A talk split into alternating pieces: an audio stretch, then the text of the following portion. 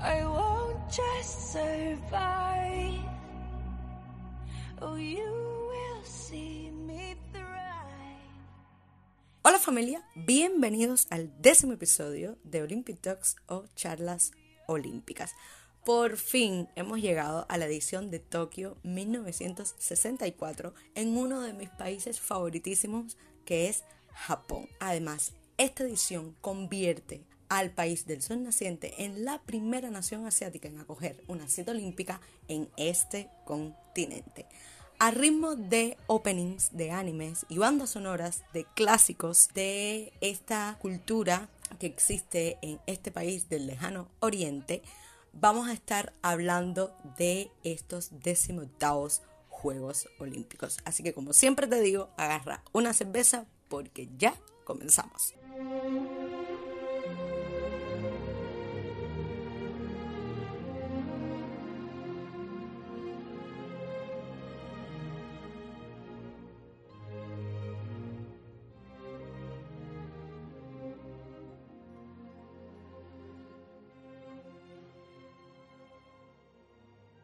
Y con la banda sonora de uno de los grandes clásicos de la animación japonesa y mi película favorita, dirigida por el gran Hayao Miyazaki, La princesa Mononoke, comenzamos a hablar de esta edición. Los Juegos Olímpicos de 1964 celebrados en Tokio representaron el progreso y la reaparición de Japón en la escena mundial después de la Segunda Guerra Mundial.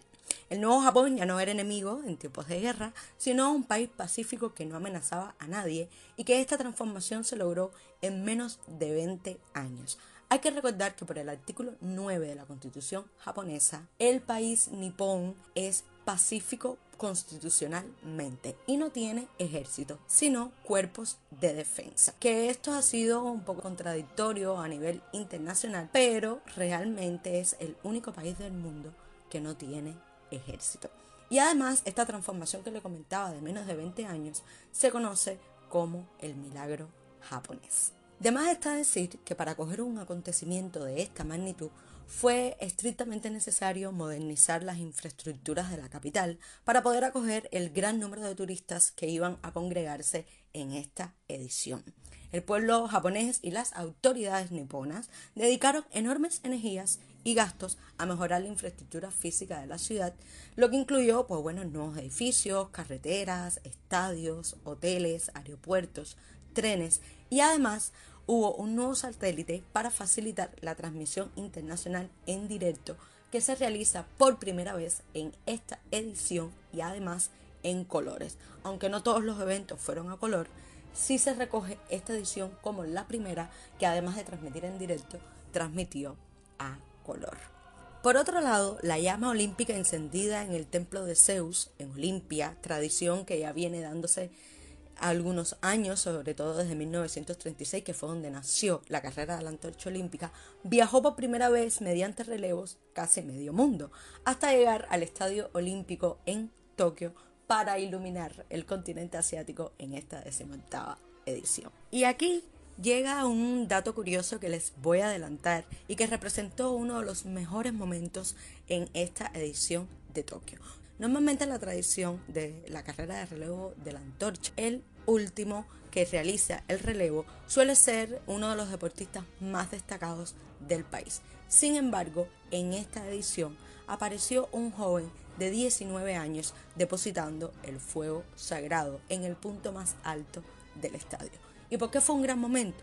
Bueno, porque Yoshiro Sakai, conocido como el bebé de Hiroshima, llevaba con su aparición uno de los símbolos más gratificantes que se puedan escuchar, y era un mensaje de paz, de concordia y amistad entre todos los pueblos del mundo para que nunca más se repitiera una tragedia como fue la Segunda Guerra Mundial. Y como otro dato curioso a agregar a esta información es que Yoshiro nació el 6 de agosto de 1945, el mismo día que se lanzaba la bomba atómica sobre Hiroshima. Por otro lado, estos Juegos representaron la primera exclusión de Sudáfrica debido a su sistema de apartheid en el deporte. Hasta 1964 se le había permitido participar a este país africano, inscribiendo equipos segregados que se ajustaban a las clasificaciones raciales del país. Sin embargo, la comunidad internacional aceptaba ahora los argumentos esgrimidos por los activistas contra el apartheid, sobre todo el Comité Olímpico No Racial de Sudáfrica, de que al aceptar esta laguna jurídica, el Comité Olímpico estaba respaldando tácticamente las políticas racistas del gobierno sudafricano. Por tanto, el COI exigió que se enviara a Tokio un equipo multirracial y ante la negativa del gobierno sudafricano se les excluyó de participar. Esto sucedería consecutivamente hasta los Juegos de Barcelona 1992. En esta edición, además, se incluyen dos deportes. Uno entra con pleno derecho como deporte olímpico, que fue el judo, extremadamente popular en Japón. Y el otro, que si bien no era la primera vez que aparecía en unos Juegos Olímpicos, sino que fue en París 1924 como deporte de exhibición, sí aparecería en estos Juegos como deporte olímpico oficial. Y estamos hablando de otro deporte, pero esta vez por equipo, que también era muy popular en Japón y es el voleibol, que nos regaló uno de los grandes momentos de esta edición, pero de eso estaremos hablando más adelante. El voleibol se convierte en uno de los pocos deportes, tanto individuales como por equipos, que introdujo al mismo tiempo tanto la modalidad masculina como la modalidad femenina.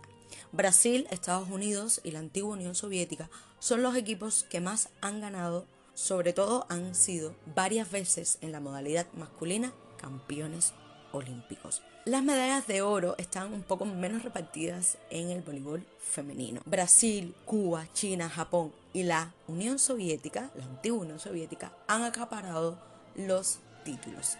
Y hay que decir, y como cubana me siento muy orgullosa, que Cuba es el único país que ha sido tricampeón olímpico en esta modalidad. Las famosísimas Morenas del Caribe hicieron una gran hazaña y en su momento hablaremos de ellas. Volviendo a judo, bueno, como ya les expliqué, se incluyó por primera vez y como deporte eh, olímpico directo en esta edición de Tokio. Y hay que decir que en el 68 no apareció como deporte, a pesar de haber sido oficial en esta edición del 64 y hasta los Juegos de Seúl 1988 solo los hombres participaban en el judo como deporte oficial y ganaban medallas. Las mujeres participaban como deportistas en la modalidad de demostración y solo hasta 1992 se introdujo la modalidad femenina de judo como deporte olímpico oficial y empezaron a ganarse medallas. Japón es el país que más medallas acumula en este deporte, 84 en total, 39 de ellas de oro, ocupando el primer lugar en el top de países que más medallas han ganado dentro del judo. Le siguen Francia y Corea del Sur. Pero hay un momento dentro de estos Juegos Olímpicos relacionado con el judo que no deja de ser uno de los grandes momentos que tuvo la edición, pero para el país Nippon fue un momento extremadamente triste y para su protagonista mucho más que además terminó en tragedia. Japón era un país a nivel mundial en la especialidad de judo, un arte marcial que nació en ese país y encontró su primera dificultad a la hora de escoger quién sería su representante en esta primera vez que se establecía como deporte olímpico, ya que Japón obviamente es un país con un gran volumen de practicantes de esta especialidad. El honor se le concedió a un ídolo local que era Akio Kaminaga, considerado por unanimidad como el más hábil de todos, aunque no el más fuerte. No obstante, la decisión no fue fácil, pero se le concedió ese honor a él. La decepción fue cuando tuvo que enfrentarse al fornido holandés Anton Kissing, que venía precedido por un gran historial, aunque nunca se había enfrentado con los grandes especialistas japoneses. Este judoka holandés tenía una altura de 1,98, casi 2 metros, y pesaba 120 kilos. Y el japonés tenía una altura de 1,70 y pesaba 80 kilos. Aquí pueden llegar a la conclusión que en esta primera vez que aparecía el judo como deporte olímpico no estaba categorizado el deporte. Y aunque el judo tiene la filosofía de utilizar la fuerza del contrario y que la técnica es la que prevalece para tú dominar el deporte como tal, señores, estamos hablando de un contrincante con 28 centímetros más que tú y prácticamente con el doble de tu peso. Realmente era muy, muy, muy difícil con toda la destreza que podía tener Akio que pudiera ganar si cometía un fallo como lo hizo. Trató de realizar una técnica de proyección y el gran tamaño de Anton no se lo permitió y aprovechó el propio movimiento para inmovilizarlo en el centro del tatami. Anton era consciente de lo que suponía para los aficionados japoneses este deporte y pidió a sus seguidores no subir al mismo para celebrar la victoria una vez que fue declarado campeón y esto fue una muestra de respeto a los inventores de esta modalidad deportiva y a ese pueblo japonés que estaba viendo la derrota de su gran ídolo. El mismo Akio Kaminaga pidió perdón por su derrota ya que según él proporcionó la deshonra de su pueblo. Y si eres seguidor o fanático del país asiático, sabes que esto es un pensamiento muy relacionado con la historia del país y sobre todo con esa ideología samurái tan nipona. Y pues dos años más tarde, según algunas versiones y la más aceptada, el propio Kaminaga se suicidó traumatizado por esta derrota aunque otras fuentes oficiales que consideran esta versión más verídica es que su muerte se debió a una enfermedad de cáncer que no pudo superar.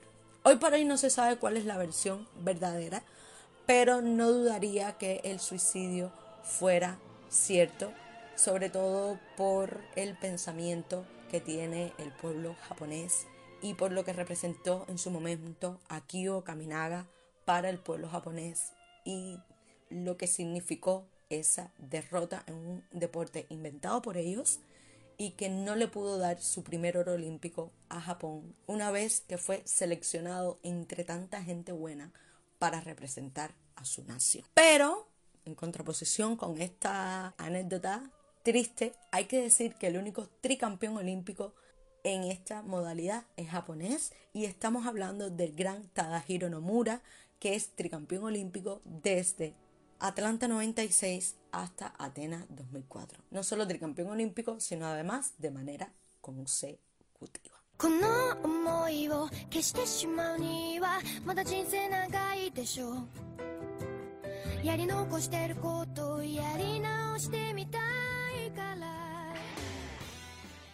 Y con la canción Again, parte de la banda sonora del anime Full Metal Alchemist Brotherhood, una de mis canciones favoritas, todo hay que decirlo, y que además fue votada por ustedes para utilizarlas en este episodio, vamos a hablar de los grandes atletas y protagonistas de esta edición de Tokyo 64. Y voy a comenzar con el norteamericano Bob Hayes, quien ganó la prueba de 100 metros con 10 segundos flat, es decir, 10 segundos exactos, rompiendo el récord mundial y estableciendo este como nuevo. Además, volvió a repetir el título olímpico en el relevo de 4 por 100 con un tiempazo de 39 segundos, tiempo muy bueno para ese tiempo. Una vez retirado del deporte atlético, pasó a formar parte como profesional en el fútbol americano en el equipo de los Dallas Cowboys y fue ganador del Super Bowl en 1971, convirtiéndose en el único deportista dentro de la NFL ha sido campeón olímpico y además campeón de la Super Bowl. Otro atleta de que hay que hablar y es de la casa es el que en su momento era el, actual campeón mundial Osamu Watanabe, quien culminó su carrera con la medalla de oro para Japón en lucha libre en esta edición.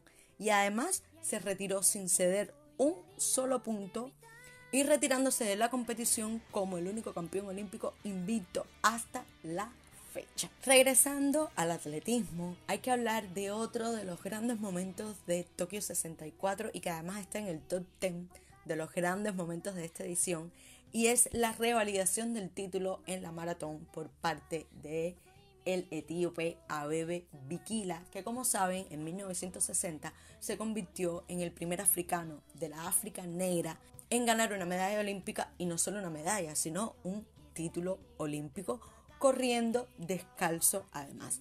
Esta vez lo hizo calzado y estableció un tiempazo también para la maratón de 2 horas 12 minutos 11 segundos con 4 minutos de ventaja sobre el segundo lugar. Además hay que resaltar que Abebe llegó a esta maratón con una discapacidad física al haber sido operado días antes por apendicitis. Señores, una hazaña. No solo correr en esas condiciones donde no estás totalmente recuperado, sino que estás corriendo una distancia enorme como son 42 kilómetros y vienes defendiendo un título el cual nadie nunca antes ha logrado defender y revalidar. Pasándonos a la natación, voy a hablar de el primer gran nadador reconocido por la cantidad de títulos que ganó. Porque obviamente los, porque obviamente los juegos más recientes hablamos de Michael Phelps, que ganó 8 títulos en una sola Olimpiada, que fue en Beijing 2008, rompiendo el récord de el también estadounidense Mark Spitz en 1972 en Múnich, que había ganado 7. Pero el primer nadador que ganó más de una medalla de oro, estamos hablando de cuatro en una misma Olimpiada, también era estadounidense y estamos hablando de Don Schollander. Y se convierte en el primer nadador en hacerlo. Siguiendo con la natación, tenemos que hablar de otra extraordinaria nadadora australiana en esta ocasión y que ya comentamos de ella en los pasados juegos. Y no es otra que Don Fraser, quien ganó por tercera vez consecutiva la prueba de los 100 metros libres. Toda una hazaña porque estamos hablando de dominar los 100 metros libres en tres Olimpiadas de manera consecutiva. Reina de esta modalidad en 12 años de Olimpiada. Eso, señores, es de una bestia parda, como le he comentado en otras ocasiones. Ahora vamos a hablar de la gimnasia. Y es que estos juegos representaron la despedida de la que hoy se considera la mejor gimnasta de la historia y la más grande, que además con los dos oros, las dos platas y los dos bronces que sumaba a su historial, estableció un récord que solo el gran Michael Phelps en Río 2016 pudo romper. Y es el total de 18 medallas olímpicas. Y la gran reina en esta edición, siguiendo con la gimnasia, fue la checoslovaca Vera Salavska, quien ganó tres medallas de oro, entre ellas la de la competición individual All Around, que como ustedes saben es la que todo el mundo quiere ganar porque es la que demuestra cuál es el gimnasta más completo. Regresando al atletismo, tenemos que hablar del norteamericano Henry Carr, quien, rebajando la plusmarca mundial de los 200 metros lisos con 20-30, se coronó campeón en esta modalidad en los Juegos Olímpicos. Y Peter Snell, un fondista neozelandés, se convirtió en doble campeón olímpico en esta edición al ganar los 800 y los 1500 metros en una misma Olimpiada, algo que nadie hacía desde los Juegos de Amberes 1920. Una novedad en esta edición es que por primera vez se incluyeron las pruebas combinadas femeninas que correspondió al pentatlón y que la primera persona y marquista mundial sería la soviética Irina Press con una puntuación de 5.946 puntos. Y para finalizar, quiero regresar al atletismo para hablar de otro de los grandes momentos de esta edición y es cuando la británica Anne Parker ganara los 800 metros con 2 minutos 01 segundos cuando ella era la principal favorita para ganar los 400 y no los 800. Los 400 no los pudo ganar, pero ganó los 800 y lo más curioso de todo es que solo había corrido esta distancia en 7 ocasiones antes de ganar este título olímpico.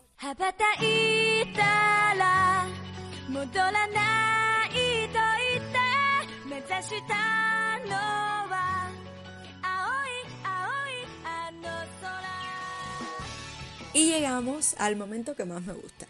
Y no, no se han confundido. No estoy utilizando la música que habitualmente les anuncia que el momento de las curiosidades ha llegado.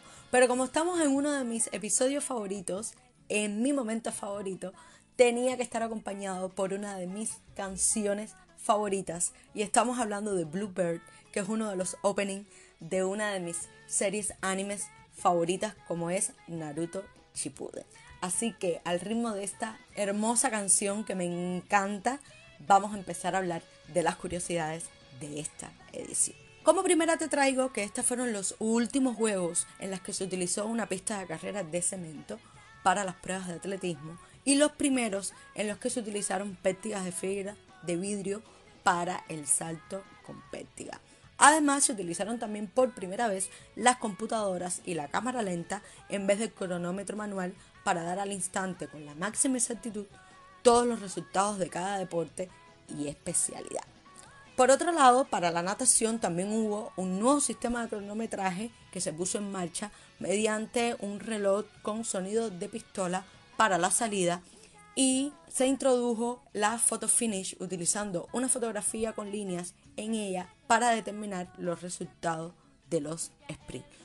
Todo ello demostró que Japón era ahora parte del primer mundo, un líder tecnológico y al mismo tiempo demostró cómo podrían modernizarse otros países para mejorar la calidad de los Juegos Olímpicos.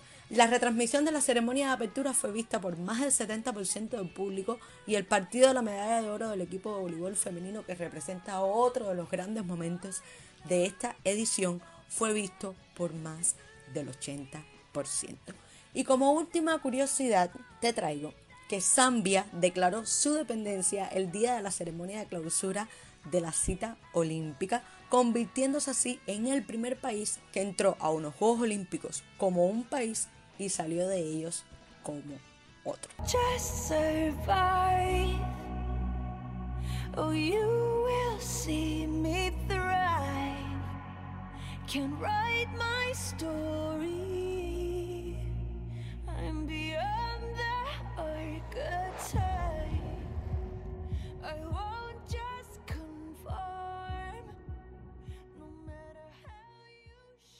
Y ahora sí, con la canción habitual de siempre que abre y cierra este podcast, llegamos al final de este décimo episodio.